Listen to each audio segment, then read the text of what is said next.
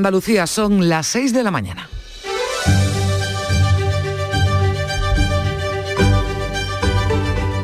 La mañana de Andalucía en Canal Sur Radio con Carmen Rodríguez Garzón. Que el año que viene habrá elecciones en Andalucía no es ninguna noticia, no es ninguna novedad. Mañana se cumplen tres años desde los últimos comicios autonómicos los que llevaron a Juanma Moreno a la presidencia de la Junta y el calendario electoral establece que en 2022 nos toca volver a las urnas. ¿Pero cuándo? Aunque el presidente insiste en que quiere agotar la legislatura, ya ayer en Canal Sur Televisión, en el programa Mesa de Análisis, Moreno dejaba caer dos fechas posibles, dos meses posibles, junio u octubre, y más junio que octubre. También se decantaba por celebrar elecciones antes de las vacaciones de verano. El consejero de Hacienda, Juan Bravo, anoche en el Mirador de Andalucía de Canal Sur Radio decía que esa fecha, que ese mes, el de junio, permitiría elaborar unos presupuestos nuevos para 2023 y no tener que prorrogar una vez más los actuales, los de 2021. La cosa va de presupuestos porque, aunque en Andalucía no ha sido posible, Pepe y Vox, Díaz Ayuso y Monasterio sí se han puesto de acuerdo para sacar adelante las cuentas de la Comunidad de Madrid para el año que viene. Y los que podrían estar en peligro son los presupuestos generales del Estado de 2022. Esquerra Republicana habla de trampas del PSOE tras la aprobación este martes en Consejo de Ministros de la ley audiovisual que excluye a plataformas como Netflix o HBO de cumplir esa cuota pactada con Esquerra para lenguas cooficiales como el catalán.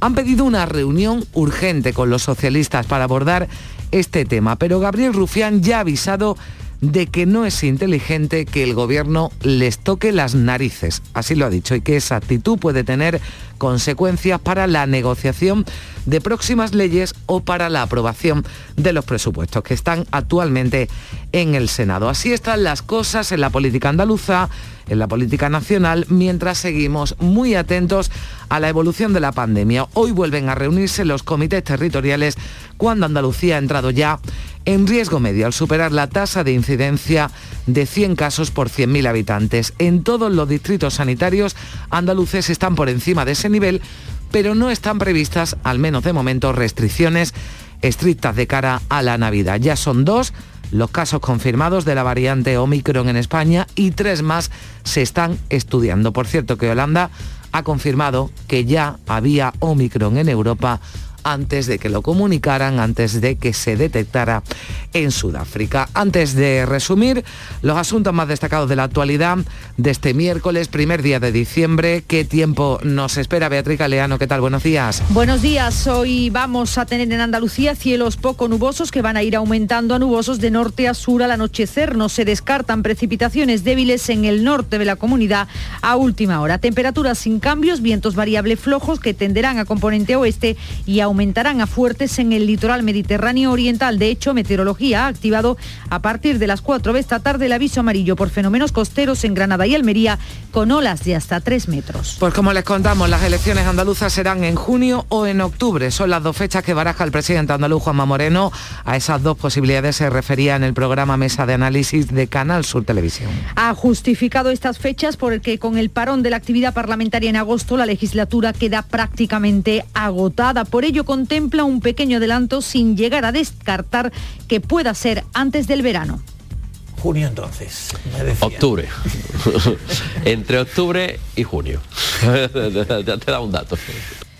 Varios factores van a influir en esa decisión, ha dicho Moreno, uno de ellos la evolución de la pandemia, el otro la forma de actuar de Vox y PSOE en el Parlamento. Primeras reacciones tras las palabras del presidente, el consejero de Hacienda cree que es preferible el mes de junio. La oposición socialista insiste en que el mayor interés de Moreno son las elecciones. Entre junio y octubre, Juan Bravo cree que es preferible junio en lugar de octubre porque evitaría llegar a 2023 todavía con los presupuestos prorrogados. Bueno, esto es una cuestión que tiene que resolver tanto el presidente como el vicepresidente desde el punto de vista político, que son ellos los que toman la decisión. Yo creo que desde el punto de vista puramente de presupuestos, pues junio nos permitiría llegar a tiempo para tener unos presupuestos para año 2023 antes de que acabase el año 2022. Para el líder de la oposición, el presidente de la Junta se quita la careta, dicho con estas manifestaciones que asegura revelan que su mayor interés son las elecciones. Juan Espadas insiste en la necesidad de tener unos nuevos presupuestos para lo que resta de legislatura. Andalucía necesita presupuestos, pero él solo piensa en elecciones. Por tanto, la realidad es que al final eh, el presidente moderado, dialogante, parece que se quita ya de una vez por todas la careta y lo que eh, plantea es sencillamente eh, bueno, pues sus intereses electorales. Y en Madrid, cuando el gobierno quería tener resueltos los presupuestos, Esquerra amenaza con tumbar las cuentas en el Senado. La razón que el proyecto de ley audiovisual que ha aprobado el Consejo de Ministros no recoge las cuotas pactadas sobre emisiones en catalán, gallego y euskera en las plataformas internacionales como Netflix o HBO. Gabriel Rufián. O esto se hace o Esquerra Republicana no apoyaría esta ley. Y si Esquerra Republicana no apoya esta ley, esta ley no existe. Y cuando digo que todos los escenarios están abiertos, me refiero a todos los escenarios están abiertos, también el Senado. También el Senado en cuanto a los presupuestos generales del Estado se refiere. La portavoz del Gobierno, Isabel Rodríguez, confía en que la relación con sus socios se pueda reconducir confío en que el acuerdo sea posible, porque en lo básico, lo importante, en el ejercicio de transformación y crecimiento económico de nuestro país estamos de acuerdo y también en el ámbito de la ley audiovisual ha habido un trabajo previo de acuerdo para ahora en el trámite parlamentario poder mejorar esa ley cuando una vez ha salido de la mesa del Consejo de Ministros. Pues así están las cosas en la política mientras hoy se reúnen los comités provinciales para el seguimiento de la pandemia del coronavirus que van a decidir qué medidas tomar dependiendo del nivel de alerta de cada provincia o distrito sanitario. Con los datos ofrecidos este martes, 14 de los 34 distritos sanitarios están ya por encima de los 100 casos por cada 100.000 habitantes, es decir, están situados ya en un riesgo medio. Todas las capitales de provincia, menos Granada, superan también esa tasa. Desde el Gobierno, el portavoz aseguraba este martes que no espera que se tome ninguna medida extraordinaria y la portavoz del Comité de Expertos, Inmaculada Salcedo, insiste en la prevención, mascarillas y distancia de seguridad. Las medidas preventivas valen exactamente igual para todas las variantes, lo dijimos en su momento, y la vacunación hoy por hoy no parece que sea tampoco, que, digamos que la variante no esté cubierta por la vacuna, ¿no? Con lo cual, dos cosas muy importantes, vacunar y las medidas preventivas de, que venimos diciendo desde el primer momento.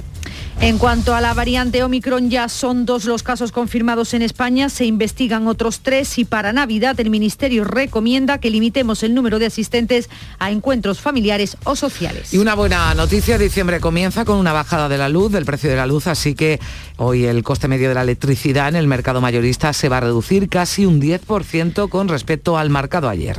Pero a pesar de esa reducción, la luz va a alcanzar su tercer máximo histórico con 247 euros el megavatio hora. El precio más alto de la luz se ha registrado entre la medianoche y la una de la madrugada, cuando ha superado los 289 euros. El gobierno asegura, sin embargo, que se está cumpliendo el compromiso del presidente de Pedro Sánchez de que este año pagaríamos de promedio por la luz lo mismo que en 2018, una vez descontada la inflación. Y en Unicaja se ha desconvocado la huelga prevista para hoy, jornada en la que va a haber una nueva reunión reunión con la empresa. Los sindicatos explican que hay tímidos avances en la negociación. Los 1.500 despidos y los 300 traslados del ERE podrían finalmente ser voluntarios tal y como exigen los trabajadores. Lo dice también Alicia Domínguez de Comisiones Obreras en Unicaja. Podemos negociar tanto reducción como alternativa y claro, no han definido tampoco cómo serán y dependiendo de cómo se instrumente y de cuánto se reduzca, determinará también nuestra posición, claro. Y un suceso destacado, la Guardia Civil de Jaén ha detenido a un joven de 23 años acusado de matar a otro mientras cogían aceitunas en una finca. Según varios testigos, el suceso ocurrió en una explotación agrícola conocida como el Brujuelo. Allí, tras una pelea entre dos jóvenes, uno de ellos apuñaló mortalmente al otro. El fallecido es de nacionalidad marroquí, el detenido es un vecino de Jaén. Los dos estaban trabajando cuando comenzó la discusión. En deportes, Granada, Atlético Saluqueño y Almería, los penaltis se clasificaron para la siguiente ronda de la Copa del Rey en una jornada que fue redonda para los equipos andaluces. Destaca la goleada del Granada 0-7 ante el Club Deportivo Laguna y el sufrimiento de la Almería para superar al Águilas Murciano. Hoy entran en escena Sevilla y Betis que se enfrentan al Córdoba y Alicante respectivamente. También nueva goleada de la selección española femenina 8-0 en el Estadio de la Cartuja en la clasificación para el Mundial. Seis y nueve minutos, eh, vamos a avanzar también algunos de los asuntos que lleva la prensa andaluza y nacional en sus portadas. Javier Moreno, ¿qué tal? Buenos días. ¿Qué tal, Carmen? Muy buenos días. Pues hoy tenemos a Marta Ortega en todas las portadas, dice el diario ABC relevo en Inditex para consolidar la dinastía Ortega. Por cierto, no vemos una sola imagen en todas las Mm.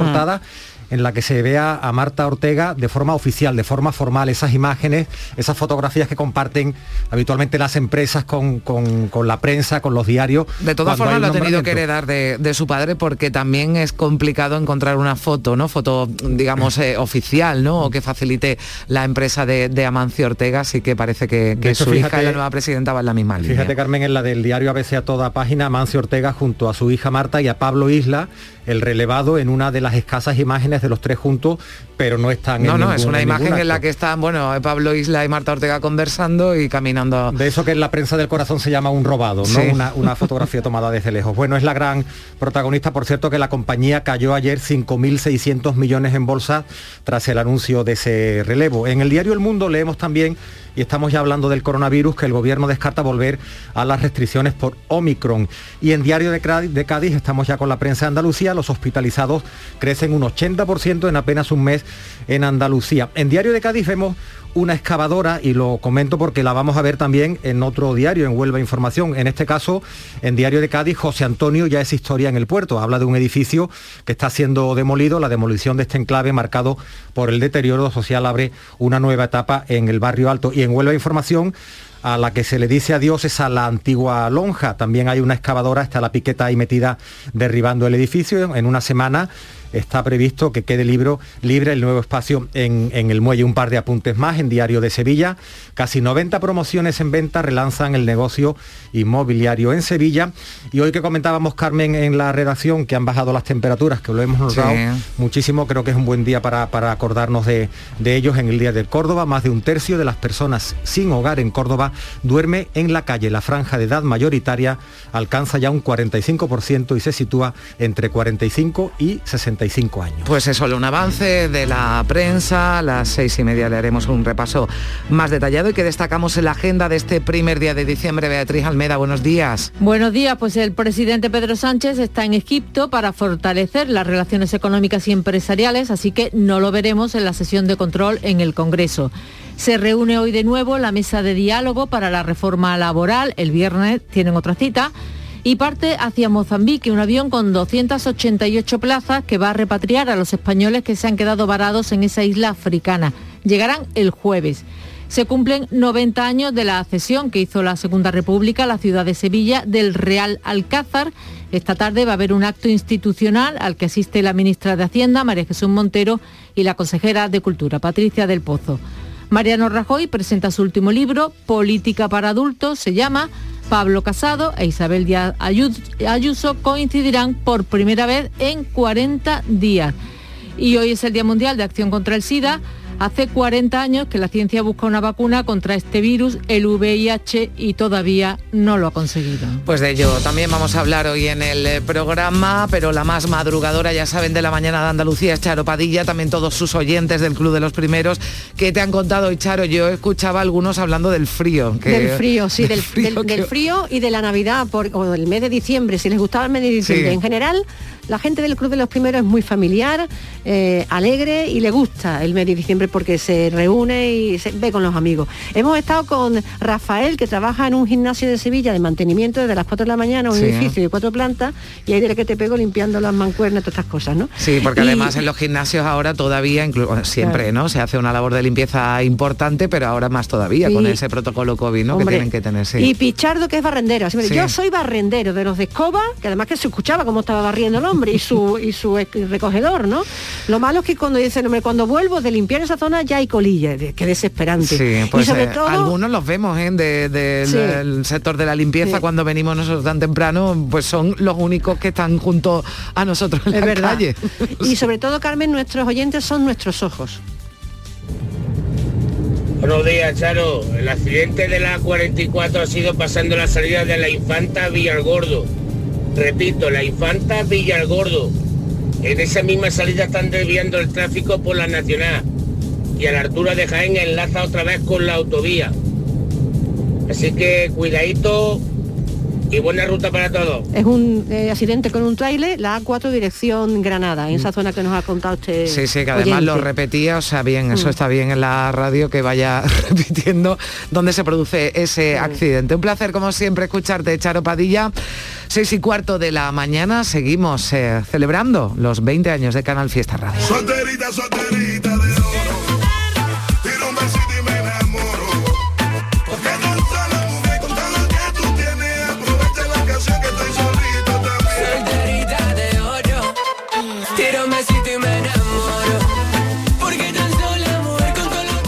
Solterita de oro de Lérica y gente de zona que fue número uno en septiembre de 2019 en Canal Fiesta Radio.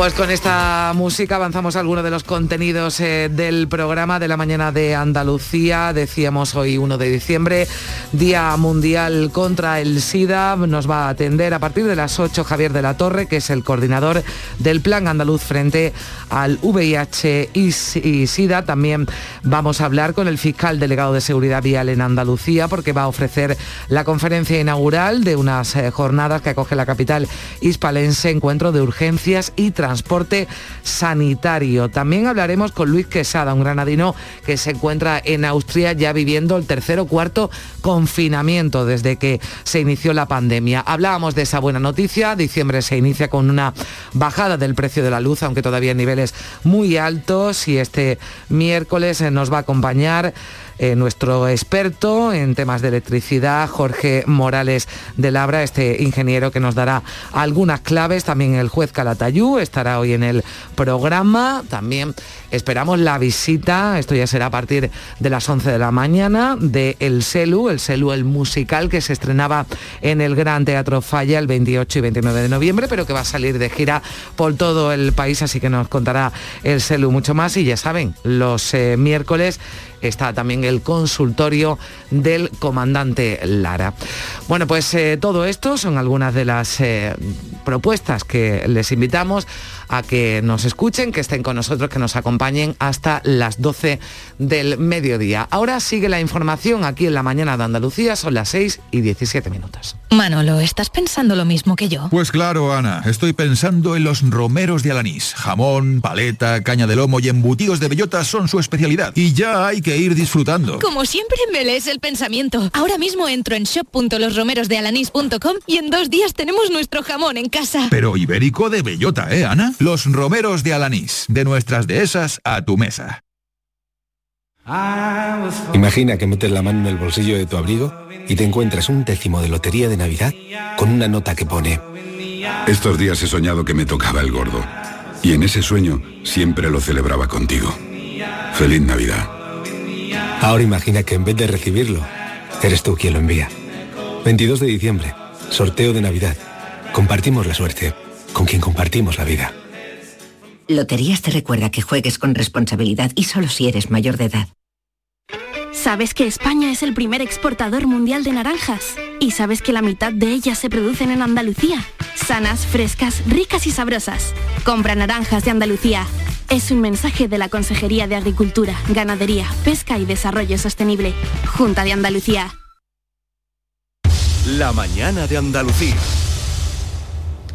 A las 6 y 18 minutos ampliamos ese anuncio con el que comenzábamos ese informativo. Juanma Moreno abre el abanico de fechas para la convocatoria de elecciones en el mes de octubre o en el de junio. Son dos posibilidades a las que se ha referido en el programa de Canal Sur Televisión Mesa de Análisis tras insistir en que no tiene ningún interés en adelantar los comicios. Es Javier Moreno. Sin embargo, explica que con el parón de la actividad parlamentaria, en agosto la legislatura queda técnicamente agotado. Por ello, contempla un pequeño adelanto sin llegar a descartar que pueda ser antes del verano. Octubre también un buen mes. Octubre también un buen mes. junio también muy buen mes. En junio hay datos que son muy buenos siempre. Muy bueno y la gente ya tiene el sol, ve los días más largos, una- hay psicología social de felicidad que yo le digo. La gente ve las cosas de otra manera, ¿no? O sea que todo está abierto, todo está abierto. Y decía el presidente, uno de los factores que van a influir en la decisión es la evolución de la pandemia. Todo va a depender también de las propias circunstancias. No sabemos lo que va a pasar con la pandemia. Imagínense que viene una pandemia muy dura. O bien tienes que adelantar antes para prepararte y tener fortaleza para hacerle frente a eso, o tienes que retrasar para aguantar y que se vaya gestionando la pandemia. Otro elemento determinante será la, actuación de Vox y del PSOE en el Parlamento, dos grupos de los que Moreno aspira a no depender si puede formar un nuevo gobierno tras los comicios. El presidente cree que los socialistas no están maduros para pactar con el Partido Popular y critica la nueva oferta de Juan Espadas para acordar los presupuestos. Me parece una tomadura de pelo que roza el ridículo por parte del señor Espada. Él tendrá sus argumentos para votar no. Yo creo que le han temblado las piernas, no tiene la seguridad ni, la solvencia dentro de su propio grupo político para mantener una posición de firmeza, pero eso no, no puede ser un cachondeo de ahora traigo, ahora vengo, ahora creo sinceramente que han perdido una gran oportunidad. Reacciones ya a estas palabras del presidente. El consejero de Hacienda, Juan Bravo, ha afirmado que es preferible que se celebren en junio en vez de en octubre, como ha propuesto el presidente, porque evitará llegar a 2023 todavía con los presupuestos prorrogados. Lo decía aquí, en estos micrófonos en el Mirador de Andalucía. Bueno, esto es una cuestión que tiene que resolver tanto el presidente como el vicepresidente desde el punto de vista político, que son ellos los que toman la decisión. Yo creo que desde el punto de vista puramente de presupuestos, pues junio nos permitiría llegar a tiempo para tener unos presupuestos para año 2023 antes de que acabase el año 2022.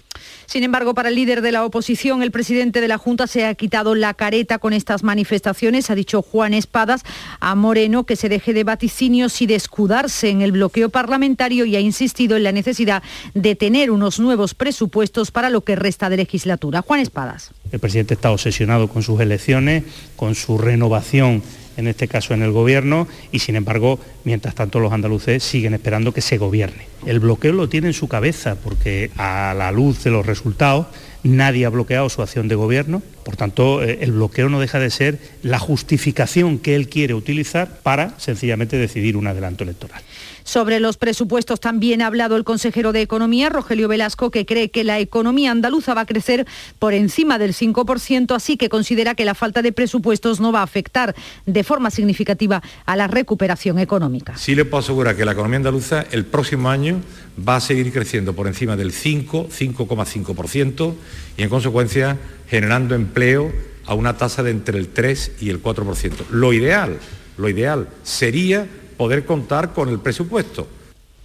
Por cierto, que peligra ahora los presupuestos generales del Estado. Gabriel Rufrián ha comparecido tras conocer que el proyecto de ley audiovisual que ha aprobado el Consejo de Ministros recoge las cuotas pactadas con su grupo sobre emisiones de lenguas cooficiales en plataformas nacionales como Movistar o Filming, pero no lo hace en plataformas internacionales como Netflix o HBO, decía el portavoz parlamentario de Esquerra Republicana de Cataluña que amenazaba la aprobación final de los presupuestos. O esto se hace o Esquerra Republicana no apoyaría esta ley. Y si Esquerra Republicana no apoya esta ley, esta ley no existe.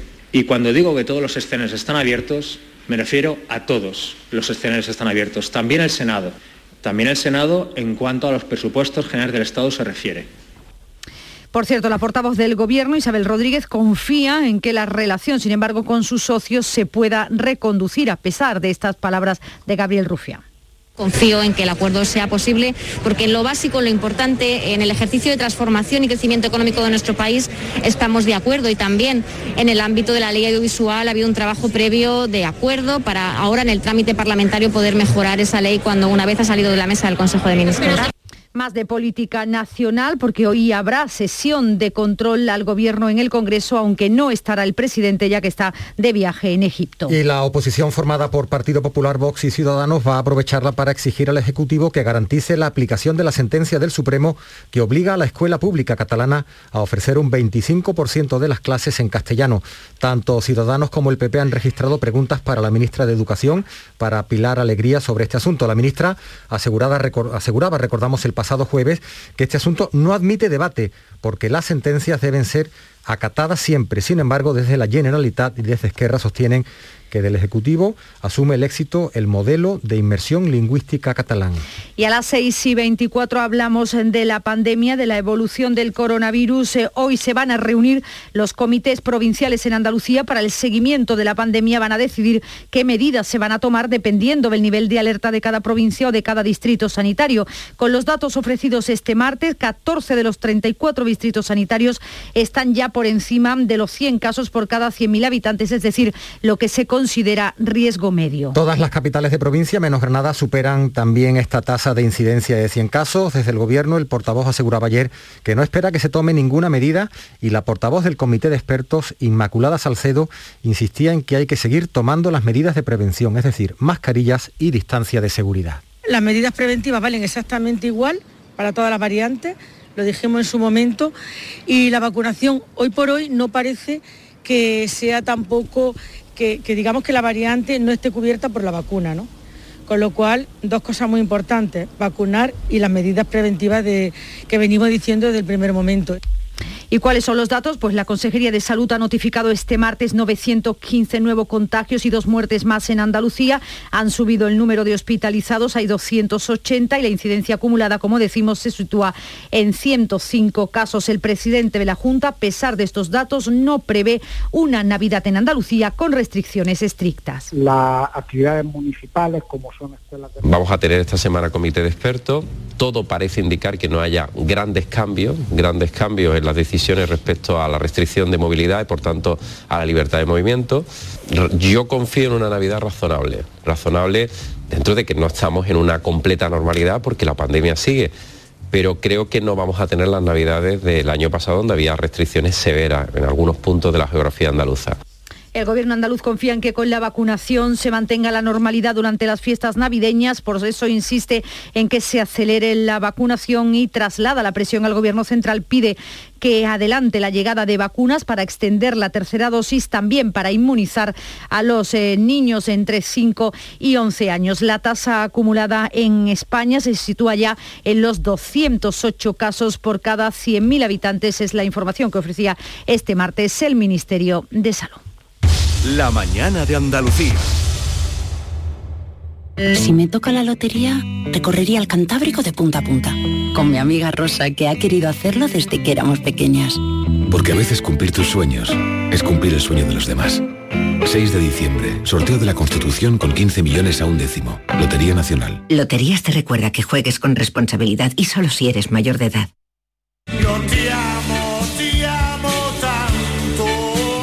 Los primeros años de la democracia, el Día de Andalucía se celebró el 4 de diciembre. Por eso Canal Sur Radio Música, nuestra cadena musical online, te invita a celebrarlo este año con una programación especial. 72 horas sin pausa de música hecha por artistas andaluces. Échale, échale a tu corazón el Desde este jueves a las 12 de la noche y las 12 de la noche del domingo 5, celebra el 4 de diciembre con la música de tu tierra, para que te sientas orgulloso de ser andaluz.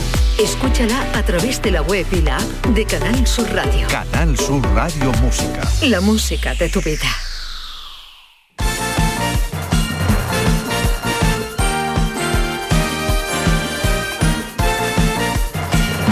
Tiempo ya para la información deportiva con esos resultados de la Copa del Rey. Antonio Camaño, cuéntanos. Hola, ¿qué tal? Muy buenos días. Hubo pleno de los equipos andaluces en el día de ayer en la primera eliminatoria de la Copa del Rey. Sufrió la Almería, venció los penaltis al Águila 5-3. El sanluqueño venció 2-0 al Sabadell. Está en la siguiente eliminatoria y con la posibilidad de que le toque uno de los grandes de la máxima categoría. Y la goleada de la jornada vino por parte del Granada 0-7 al Club Deportivo Laguna. Robert Moreno lo tiene claro. El respeto a la competición viene haciendo un buen partido. Es que yo creo que la mejor forma de demostrar respeto a un equipo es, es tratar de hacerlo bien. O sea, no creerte que antes de empezar has ganado. Y hoy continúa esa eliminatoria de la Copa del Rey. Entran en lista equipos de primera división andaluces porque el Sevilla se desplaza hasta Córdoba en un auténtico partidazo que ha levantado mucha expectación en la capital cordobesista con 17.000 aficionados que pueden darse cita para presenciar el partido de hoy y con un problema para Julen Lopetegui, el de las lesiones, porque no va a poder contar con Navas, con Enesiri, con Lamela, con Suso e incluso podría dar descanso a jugadores importantes como Cundé y Diego Carlos que tienen muchos minutos en sus piernas. Se lleva cuatro jugadores de la cantera que pueden tener incluso posibilidades de salir en el 11 titular. Y el Betis también, partido difícil, un desplazamiento hasta Alicante y también con muchas ausencias porque no va a estar Canales, no está Petzela, Guido Rodríguez, Montoya, Claudio Bravo, así que rotaciones en el equipo verde y blanco que atraviesa un buen momento en liga y que quiere prolongarlo en Copa. Como dice Pellegrini, esta competición importante, pero no le obsesiona. No, no es un reto personal para mí, los retos personales para mí son todos los partidos que tienen que jugar uno en la institución en que está. Esperamos, como digo, llegar más arriba de lo que hicimos la temporada aquí, que crecimos aquí en Betis, que es lo que es el presente. Y de goleada en goleada va la selección española de fútbol femenino en el día de ayer en Sevilla en la Cartujante Escocia, muy superior a su rival, invicta en esta clasificación para el Mundial y un paso más para estar en la cita mundialista que se va a disputar este próximo verano.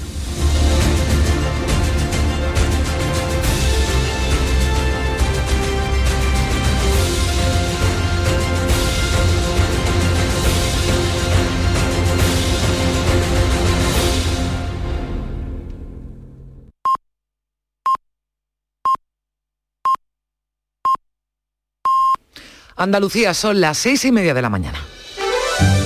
La mañana de Andalucía en Canal Sur Radio con Carmen Rodríguez Garzón. Y con Beatriz Galeano repasamos ahora lo más destacado de la actualidad en titulares. Las elecciones autonómicas serán entre junio y octubre, siempre que no haya bloqueo parlamentario. Estos son los planes del presidente de la Junta que recalca que todo está abierto, se inclina por el mes de junio. El consejero de Hacienda tendría así tiempo para elaborar unos presupuestos nuevos en 2023 sin tener que prorrogar por segunda vez los del 21. Esquerra Republicana advierte al Ejecutivo Central de que los presupuestos generales están en el aire. Los republicanos amagan con retirar sus apoyos si la ley audiovisual no recoge un 6% de producciones en catalán, gallego y euskera en las plataformas digitales internacionales como Netflix y HBO. Andalucía entra en riesgo medio por COVID al traspasar el umbral de los 100 casos. Con 105 casos de tasa, los comités territoriales van a estudiar hoy la incidencia por municipios y distritos sin previsión de ordenar restricciones severas. El Tribunal Superior de Justicia de Andalucía ya tiene sobre la mesa la petición de la Junta para avalar el uso del pasaporte COVID. El gobierno andaluz cuenta con que aumenten los contagios durante el puente, pero no espera más hospitalizados. Salud abre las autocitas para las terceras dosis a todos los mayores de 60 años y estudia reabrir los vacunódromos para acelerar la vacunación de refuerzo y la de niños cuando llegue. Frente a la variante Omicron, Sanidad recomienda limitar el número de participantes en reuniones públicas y sociales durante las fiestas navideñas. El Comité de Alertas Sanitarias que dirige Fernando Simón considera muy alto el riesgo de que entren más casos de la nueva cepa en España. Ya son dos los confirmados tres los investigados. Los sindicatos logran avances con Unicaja sobre el ERE, el expediente de regulación de empleo, y desconvocan la huelga prevista para hoy. Mantienen las convocatorias para mañana jueves y el viernes pendientes de cómo evolucione la negociación de hoy. Fallece un indigente en Málaga tras una brutal agresión en un parque. Era de origen búlgaro, tenía 60 años, solía dormir en un banco. El grupo de homicidios de la Policía Nacional investiga lo ocurrido. Y más sucesos, la Guardia Civil detiene en Jaén a un joven de 23 años como presunto autor de un delito de homicidio. Habría apuñalado a otro joven tras suscitarse una discusión mientras cogían aceitunas en una finca. El fallecido es de origen marroquí. 6 y 32 minutos. Hoy celebramos eh, Santa Natalia, mujer del Martins, del mártir San Adrián, la cual en la persecución de Diocleciano sirvió mucho tiempo a los santos mártires encarcelados en Nicomedia y cuando estos terminaron el combate, se fue a Constantinopla y allí descansó, descansó en paz. Santa Natalia, hoy en el santoral de este primer día de diciembre. Un día en el que recordamos en 1981 se registraba oficialmente el primer caso de SIDA y en cuyo recuerdo en 1988 la OMS, la Organización Mundial de la Salud, establecería esta fecha como el Día Mundial de la Lucha contra el SIDA. Hace 40 años, como decimos, que se registraba oficialmente el primer caso de SIDA en el mundo. Y vamos a hablar de este asunto aquí en la mañana de Andalucía. Y queda un mes, un mes para esto.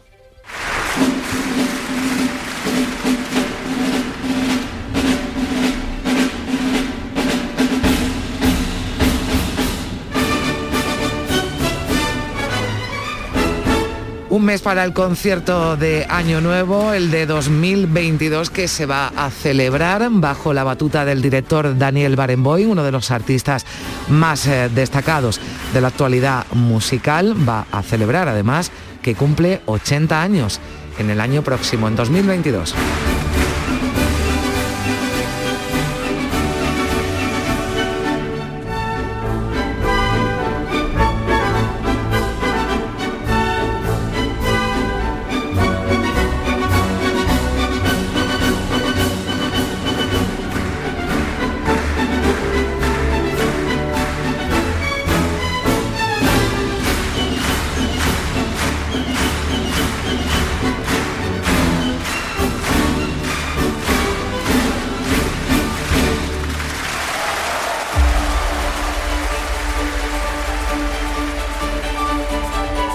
De los eh, villancicos, que evidentemente nos indican que la Navidad está cerca, hay dos sintonías musicales, o sea, esta, este... eh, la marcha esta Radesky y el marcha público Radesky, tocando las palmas, un eh, clásico. que nos indica ya también que la Navidad está cerca, bueno, y otra también, la de la Lotería de Navidad, ¿no? También esa música que nos... eh, ya nos invade, ¿no? De espíritu eh, navideño. Todavía no está presente en los eh, periódicos, en la prensa, Javier, que decíamos antes que tiene una protagonista, ¿no? Indiscutible, que es Marta Ortega. Sí, pero la Navidad y, y la lotería ya están presentes en el comercio que Sí, hay en la, en redacción y en cualquier Sí, oficina y en también, cualquier sitio de, de décimos. Y largas en colas que se están viendo en las administraciones de, de lotería. Parece que este año hay más ganas. ¿no? Así es, Carmen. Y efectivamente, como comentabas, la, la apuesta de la prensa hoy, eh, sobre todo de la prensa nacional, es clara y unánime por Marta Ortega, la nueva protagonista de, Inditex. Relevo en la compañía, dice el diario ABC, para consolidar la dinastía Ortega. La compañía cae, por cierto, 5.600 millones en bolsa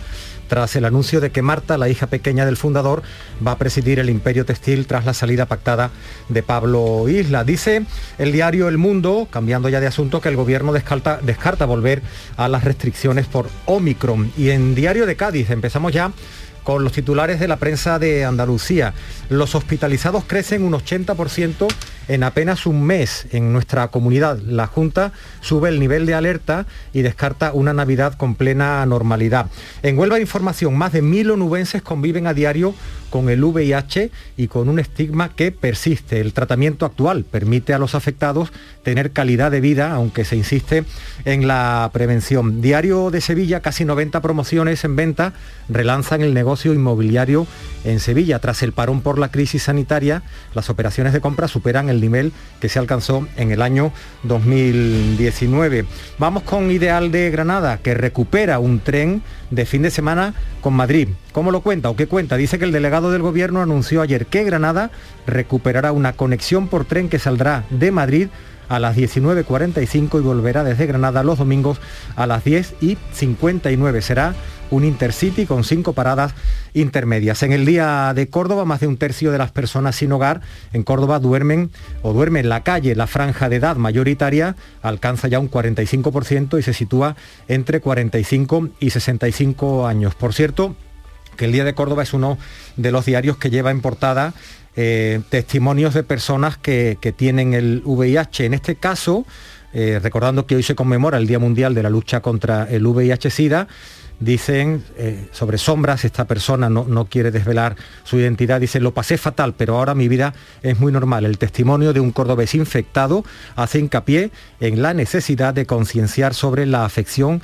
y mejorar la educación sexual. Y en el diario Ideal de Almería también protagonismo, en este caso si se deja eh, ver, de- se ha dejado fotografiar, dice que tiene, tengo una vida normal, dice este chico, esta persona tiene 36 años, 13 de ellos conviviendo con el VIH. La historia de este joven es también de las decenas de almerienses que todavía se contagian cada año de SIDA. Vamos a hablar de este tema con Javier de Torre, que es el coordinador del plan andaluz contra el VIH-Sida a partir de las 8 de la mañana cuando trataremos que- con más detalle este asunto. Ahora sigue la actualidad, sigue la información en la mañana de Andalucía, son las 6 y 38 minutos.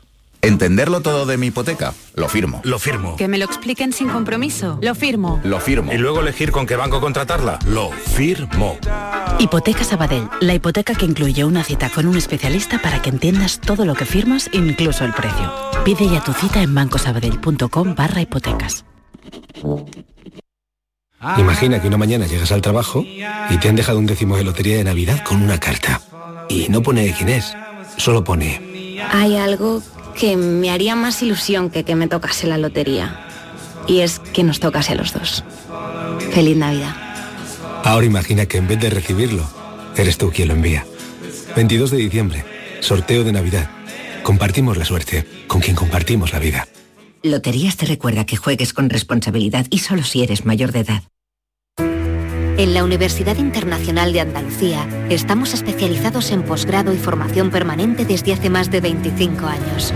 Estamos especializados en hacer que nuestro alumnado crezca profesionalmente, en formarle a la medida de sus necesidades. Estamos especializados en especializarte. Descubre más en unia.es. La mañana de Andalucía. Canal Sur Radio. Se acerca la Navidad, la segunda con el coronavirus y el Ministerio de Sanidad ya ha recomendado limitar el número de participantes en las celebraciones públicas o sociales, especialmente durante las fiestas navideñas. También que se intensifiquen las medidas de control y seguimiento de las personas que proceden del sur de África. Lo aconseja así el Centro de Coordinación de Alertas y Emergencias Sanitarias en la sexta actualización del documento en la que evalúa el riesgo de las variantes del COVID-19, en la que señala que el riesgo de nuevas introducciones de Omicron en España se considera muy alto y el de diseminación alto. Este organismo es el que dirige Fernando Simón. Ya son, de hecho, dos los casos confirmados en España de la variante Omicron. Se investigan otros tres y el Gobierno descarta por ahora medidas más restrictivas ante la amenaza de esta variante. La estrategia la deposita en la capacidad de las vacunas, la tercera dosis, la inmunización de los niños y la ministra portavoz reclama prudencia en las puertas del mes de diciembre. Isabel Rodríguez. Parar al virus sin parar la economía. Y sabemos que tenemos las herramientas, las hemos puesto en marcha y han resultado. Y no solamente han resultado, es que son las herramientas de éxito. La variante Omicron hemos sabido también que estaba en suelo europeo antes de que Sudáfrica diera la voz de alarma. Holanda ha confirmado que tiene muestra de Omicron tomadas hace 11 días, es decir, una semana antes de la alerta sudafricana. Por ahora no se ha confirmado si se trata de personas que habían viajado o habían tenido contactos estrechos con alguien procedente del continente africano, pero desde luego abre interrogantes sobre la presencia de Omicron en suelo europeo. En cualquier caso, desde la Agencia Europea del Medicamento se sigue sigue insistiendo en la eficacia de las vacunas, aunque su directora Emer Cook afirma que habrá que prepararse por si es necesario tomar nuevas medidas. Creo que es importante transmitir el mensaje de que las actuales vacunas protegen y asegurarnos de que la población recibe sus dosis de refuerzo. Pero al mismo tiempo nos tenemos que preparar por si es necesario cambiar las actuales vacunas. En Sudáfrica residen 3.500 españoles. Las restricciones a la movilidad impuestas al país tras el descubrimiento de la variante Omicron los van a dejar sin vacaciones de Navidad. Es el caso, por ejemplo, de Antonio Blanco, un científico sevillano que considera injustificadas las medidas adoptadas por la comunidad internacional. Sudáfrica mantiene el nivel eh, más bajo de alerta eh, respecto al a COVID eh, y sí me gustaría que las decisiones se tomaran en base a hechos científicos y, y no agendas políticas. El gobierno andaluz eh, también sobre el asunto del coronavirus va a pedir en la próxima conferencia de presidentes la creación de un fondo COVID para las comunidades. Se suma así a la petición que ya ha hecho Cataluña que va a llevar hasta la reunión prevista en La Palma en enero. El consejero de presidencia señala que la Autoridad Independiente de Responsabilidad Fiscal cifra en un 40% el gasto COVID que se ha convertido ya en estructural. Elías Bendodo. Nos sumamos y estamos de acuerdo con lo que ha hecho la Generalitat de Cataluña, que es exigir en la conferencia de presidentes, en el orden del día, un punto que aborde la implantación de un fondo COVID para todas las comunidades autónomas. ¿Por qué? Porque el 40% del gasto COVID se ha convertido en estructural, se ha quedado. En el exterior, Portugal ha declarado esta medianoche el estado de calamidad. Es el equivalente a nuestro estado de alarma. Los que vayan a entrar en el país por avión se les va a exigir el certificado COVID y un test negativo si entran en coche desde Andalucía. Bastará con el pasaporte COVID. Con una tasa de vacunación muy alta, el 87%, el gobierno luso está reforzando los eh, controles. Ha aclarado el gobierno portugués las condiciones en las que se podrá entrar desde España y ha matizado que podrán hacerlo aquellas personas que dispongan de pasaporte COVID en la Unión Europea, es decir, que acrediten la pauta completa. En Alemania se va a vacunar de forma obligatoria y en el Reino Unido el Parlamento ha aprobado reintroducir el uso obligatorio de la mascarilla en transporte público y en las tiendas. Son las 6 y 44 minutos. La mañana de Andalucía. El viernes 3 de diciembre hay un bote especial de 130 millones de euros, pensado exclusivamente para personas que sí sabrían lo que hacer con todo el tiempo del mundo. Pero si eres de esos que dicen, uff, no sé yo lo que haría, ¿eh? Pues venga, a pensar un poquito, porque si ganas, ¿qué? Algo tendrás que hacer. Viernes 3 de diciembre, bote especial de 130 millones de euros. Euromillones, dueños del tiempo. Loterías te recuerda que juegues con responsabilidad y solo si eres mayor de edad. En Canal Sur Radio, por tu salud, responde siempre a tus dudas. Hoy dedicamos el programa a las vacunas frente al COVID. Pronto se empezará a llamar a los menores de 60 años y la vacuna para los niños no va a tardar. Hablamos de todo esto con la presencia del director del plan de vacunación y especialistas que responden tus dudas y preguntas en directo. Envíanos tus consultas desde ya en una nota de voz al 616-135-135. Por tu salud, desde las 6 de la tarde con Enrique Jesús Moreno. Súmate a Canal Sur Radio, la radio de Andalucía. Imagina dos personas iguales. Una tiene cientos de playas, tesoros naturales, pueblos y rutas maravillosas. Y todo al ladito de casa. Y la otra también. Pero una se lleva grandes alegrías todo el año y la otra no. Andalucía está llena de pequeñas alegrías al ladito de casa y no hay alegría más grande que vivirlas. Te lo digo yo, Antonio Banderas. Campaña financiada con fondos FEDER, Junta de Andalucía. La mañana de Andalucía. Canal Sur Radio. Comienza diciembre y lo hace con una bajada de la luz. El precio medio de la electricidad en el mercado mayorista se va a reducir hoy casi un 10% con respecto al marcado ayer, aunque sigue siendo un precio altísimo, el tercer máximo registro histórico con 247 euros el megavatio hora. El precio más alto, casi 290 euros, se ha registrado entre las 12 de la noche y la 1 de la madrugada. A pesar de esos datos, el Gobierno asegura que está cumpliendo el compromiso del presidente presidente de Pedro Sánchez de que este año pagaríamos em, de promedio por la luz lo mismo que en 2018, lo decía la portavoz del Ejecutivo Isabel Rodríguez. Y este compromiso es un compromiso que ya se está cumpliendo gracias al esfuerzo en rebaja fiscal de un 60% y a la reducción de los cargos sobre el recibo de un 96%, medidas que, como saben ustedes, hoy están en vigor. En Unicaja se ha desconvocado la huelga prevista para hoy, jornada en la que habrá una nueva reunión con la empresa. Los sindicatos explican que hay tímidos avances en la negociación. Los 1.500 despidos y los 300 traslados del expediente de regulación de empleo podrían ser finalmente voluntarios. Es lo que piden los trabajadores. Alicia Domínguez lo explica de Comisiones Obreras en Unicaja podemos negociar tanto reducción como alternativa y claro, no han definido tampoco cómo serán y dependiendo de cómo se instrumente y de cuánto se reduzca, determinará también nuestra posición, claro.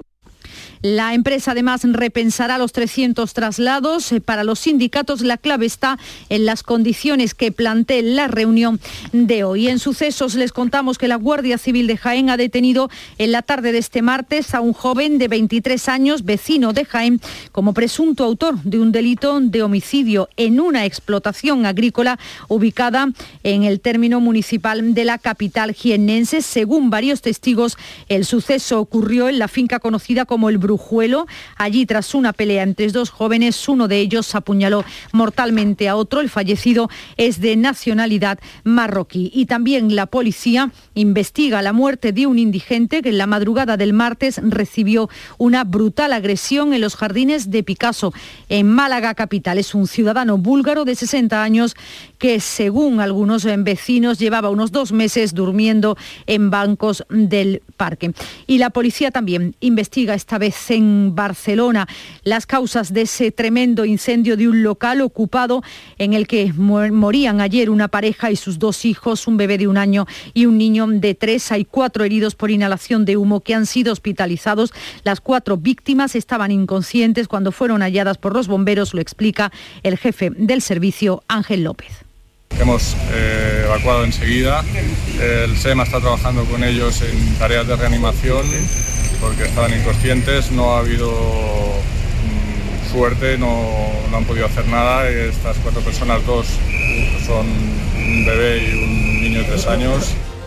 Los servicios sociales municipales habían ayudado a esta familia con alimentos y la escolarización del hijo mayor. Pocas horas antes del incendio, los agentes acudieron al local por un altercado. Y también en Andalucía ha habido un golpe al narcotráfico en las localidades gaditanas de Sanlúcar y Chipiona. La Guardia Civil ha realizado una decena de registros, ha detenido al menos a 11 personas en la denominada Operación Talofita contra el blanqueo de dinero procedente del narcotráfico. Entre los detenidos se encuentra el presidente del club de fútbol La Algaida con antecedentes por narcotráfico desde el año 2002. Llegamos así a las 7 menos 10 hora de la información más cercana.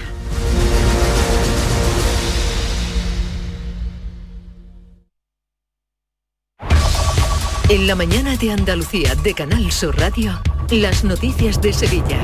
Con Pilar González. Hola, buenos días. El Comité Territorial de Salud podría cambiar hoy la situación de los municipios sevillanos con mayor incidencia de COVID. Toda la provincia ha pasado de riesgo bajo a medio y hay 24 municipios, más la capital, por encima de los 100 casos por 100.000. Hoy tenemos niebla, nubes bajas matinales, viento variable flojo aumentando por la tarde. Las mínimas bajan y las máximas suben en la Sierra Norte. Está previsto alcanzar 17 grados en Écija y 16 en Lebrija, Morón y Sevilla. A esta hora 7 grados en la capital. En Canal Radio, las noticias de Sevilla. Sevilla llega a la reunión del Comité Territorial de hoy en una situación de riesgo medio al sumar 213 nuevos contagios y una incidencia de 102 casos por 100.000 habitantes en la provincia, 129 en la capital. Ya tenemos además 24 municipios que superan los 100 casos por cada 100.000 y al margen de la capital el Distrito Norte tiene 12 pueblos por encima de esa tasa, con el Garrobo en 1.300. En el Distrito Sur, cinco pueblos están en la misma situación con el Palmar de Troya, que sigue por encima de la tasa de los 2.000 tres municipios en el Aljarafe, Alcázar, Aznalcázar, Espartinas y Tomares, además de los cuatro del Distrito Este, que son Badolatosa, Fuentes de Andalucía, Marchena y la Puebla de Cazalla. Los hospitalizados son ya medio centenar, siete están en UCI. Los mayores de 60 años ya pueden pedir cita para la tercera dosis y a partir de hoy en la capital el centro de referencia para vacunarse sin cita está en la Facultad de Derecho en Ramón y Cajal. También se mantiene operativo el Centro de Formación Profesional Ocupacional Guadalquivir en el barrio de la Candelaria. El presidente de la Junta, Juanma Moreno, ha querido agradecer la colaboración de los ayuntamientos en la lucha contra el coronavirus durante la visita que ha realizado al coronel. Seguimos desgraciadamente en pandemia y lo quiero decir también en el interior de Andalucía, no solo en las zonas urbanas, seguimos con la pandemia. Pido a todo el mundo que no se relaje y agradecer muchísimo la inmensa cooperación y colaboración de los ayuntamientos en la lucha contra la pandemia.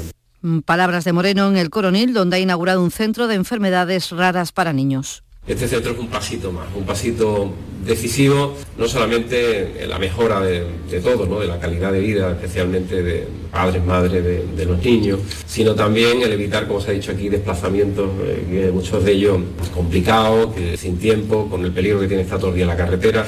Cambiamos de asunto. En la crónica municipal, el PSOE y Adelante Sevilla siguen negociando los presupuestos del próximo año para el Ayuntamiento de la capital. La representante de Podemos, Susana Serrano, ha asegurado a Canal Sur Radio que las conversaciones van por buen camino y que se aprobarán antes que otros años. Niega que haya retrasos motivados por desacuerdos dentro de la propia convergencia de izquierdas o para presionar al gobierno municipal. Insiste en que tanto Podemos como Izquierda Unida están negociando al detalle. Es verdad que Izquierda Unida planteó algunas medidas después y entonces es lo que se está hablando. Pero realmente eh, creo que lo que hay que poner en el foco es que estamos finalizando noviembre y ya prácticamente hay un acuerdo muy avanzado. Y eso nunca ha pasado, ¿no? Que se cierre un acuerdo de presupuesto tan pronto.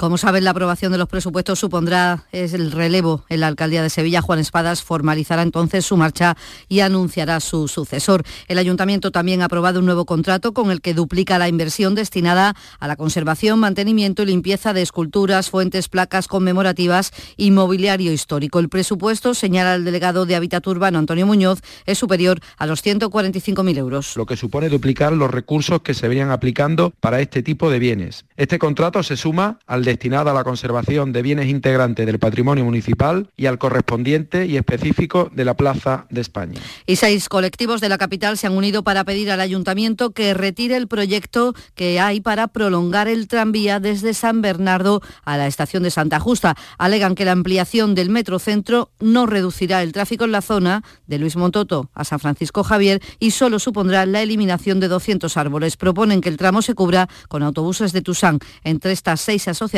está Greenpeace, cuyo portavoz es Luis Berraquero porque el tranvía de Sevilla no está planteado para que reste espacio al vehículo privado.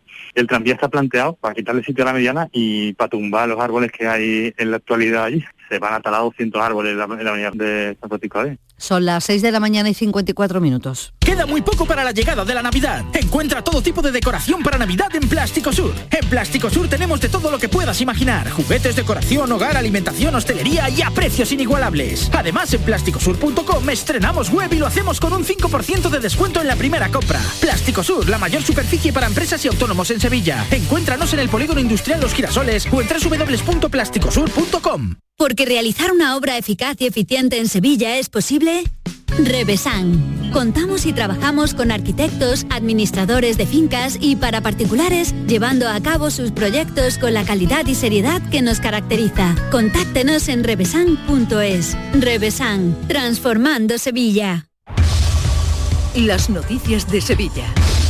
Canal Sur Radio. Un trabajador de un bar de Sevilla ha resultado afectado por inhalación de humos por un incendio declarado en la freidora de ese bar. En la Luisiana, la Guardia Civil investiga la muerte del trabajador de 31 años que se precipitó desde un andamio. Con esta muerte laboral son ya 30 los trabajadores fallecidos este año en nuestra provincia. Desde UGT, el secretario de Salud Laboral, José Armando Rodríguez, pide a empresarios y administraciones que trabajen por el cumplimiento estricto de las medidas de seguridad. Con este accidente mortal son ya 30 los fallecidos en la provincia provincia de Sevilla en lo que va de 2021. Y una vez más el accidente se produce cuando el trabajador realizaba un trabajo en alturas, en este caso un andamio. Desde UGT exigimos el cumplimiento real y no formal de la Ley de Prevención de Riesgos Laborales. Nuestra sociedad no puede permitirse más muertes en el trabajo. Y un joven de 21 años permanece hospitalizado en el Virgen del Rocío con quemaduras de segundo grado en la cara por una explosión registrada en el garaje de una vivienda en Los Palacios. Ahora se investiga el origen de este fuego, ya que según ha contado en Canal Sur Radio el sargento jefe de los bomberos de los Palacios, Juan José Benítez, cuando llegaron encontraron abundante material inflamable en la zona del garaje. Y había algunas bombonas de butano que estaban afectadas por incendios, no, no sé cómo llamarlo, estos que se utilizan para, para la recarga de mecheros, de una especie de, de botes de, de gas, y había algunos algunos. Y la cita nos lleva hasta El Pedroso porque del 4 al 8 de diciembre se celebra este año de nuevo la Feria de Muestras de Productos Típicos y Artesanales de la Sierra Morena. En total, 126 expositores instalados en calles y diferentes recintos del Pedroso. Tras la suspensión del año pasado, en esta 25 edición se esperan alcanzar 10.000 visitas diarias frente a las 8.000 de la última edición. El alcalde José Manuel Alejo explica cuál es el secreto de tanto éxito. La fecha, después también el ambiente. Cuando llegas allí, eh, de, desde ya, el olor que hay por las calles, aparte del, calentito y el, humo de la chimenea, los dulcecitos y las chasinas y eso, ya te coge, te emboca de tal forma que dices, ¡puah! La policía ha detenido un hombre por robar con violencia a mujeres de avanzada edad en Sevilla, en el distrito Macarena. Tras ocho denuncias, los agentes lo localizaron escondido en la casa de su exmujer, sobre la que tiene una orden de alejamiento. El modus operandi era siempre el mismo. Mo merodeaba por la calle al acecho de sus víctimas, que las elegía cuidadosamente si llevaban joyas. Las seguía hasta sus casas y allí, cuenta la portavoz policial Macarena de la Palma, utilizaba la violencia y con el pretexto de estar buscando a un amigo entraba. Les arrebataba las joyas de un fuerte tirón y en alguna ocasión hasta arrancó el vestido de una de ellas ocasionándole diversas lesiones. Esta tarde se celebra en el Alcázar el acto institucional del 90 aniversario de la cesión del monumento a la ciudad de Sevilla para que pudiera ser visitado por la ciudadanía. Acude la ministra de Hacienda María Jesús Montero y también la consejera de Cultura Patricia del Pozo. Y se va a estrenar en el Cartuja Center hoy el documental Curro Romero, Maestro del Tiempo, obra del director madrileño Curro Sánchez Varela, que recorre la vida del diestro de Camas, que hoy cumple además 88 años. Hay entrevistas con sus compañeros de profesión y también colaboran artistas como Joaquín Sabina o Andrés Calamaro. El director de producción, Antonio Martínez, subraya lo intenso que ha sido la implicación del diestro en este proceso que ha durado tres años. Muy activa, o sea, se ha pasado un verano supervisando no sé cuántas veces la película y, y dándonos anotaciones diciendo, mira, eh, por aquí esto no sé qué, esto podéis quitarlo, esto, esto yo añadiría esto. O sea, la verdad que ha sido bastante activa, bastante participativa su colaboración en este proyecto, tanto la película como la serie. Deportes, Antonio Camaño. Comienza la participación coopera tanto del Sevilla como del Betis en el día de hoy. El conjunto de Lopetegui se enfrenta al Córdoba con muchas ausencias, las ya conocidas de Jesús Navas, de Nesiri, de la Mela y Suso, a los que se podría unir también jugadores tocados y que forzaron para estar en el Santiago Bernabéu y que pueden tener descanso como Cundé y Diego Carlos. Tendrá que tirar, por tanto, de jugadores menos habituales y además de la cantera, porque cuatro chavales del filial ha entrado en la lista. El Betis también va a enfrentarse al Alicante con las bajas por problemas físicos de Canales, de Petzela, de Guido, el chileno Claudio Bravo, Martín Montoya, si viaja Fekir, porque se va a perder los partidos ante el Barcelona y el Celti, también hace lo mismo Rodri y Quique Hermoso. Muchas novedades, alternativas y rotaciones en la primera eliminatoria de la Copa del Rey, tanto para Sevilla como para Betis. Y un acertante de la Monoloto ha ganado más de 605.000 euros. Lo ha sellado en el número 2 de San Juan de Aznalfarache. A esta hora 6 grados en Burguillos, 3 en Carmona, 2 en Estepa, 7 en Sevilla.